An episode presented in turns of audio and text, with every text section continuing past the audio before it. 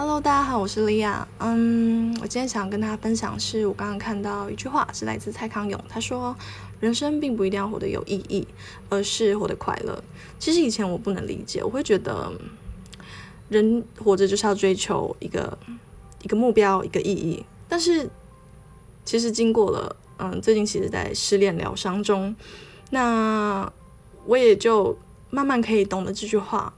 就是在你失恋的时候，你要去探讨这段感情有什么意义，其实已经不重要了，因为因为它已经它已经消逝，它不是现在式。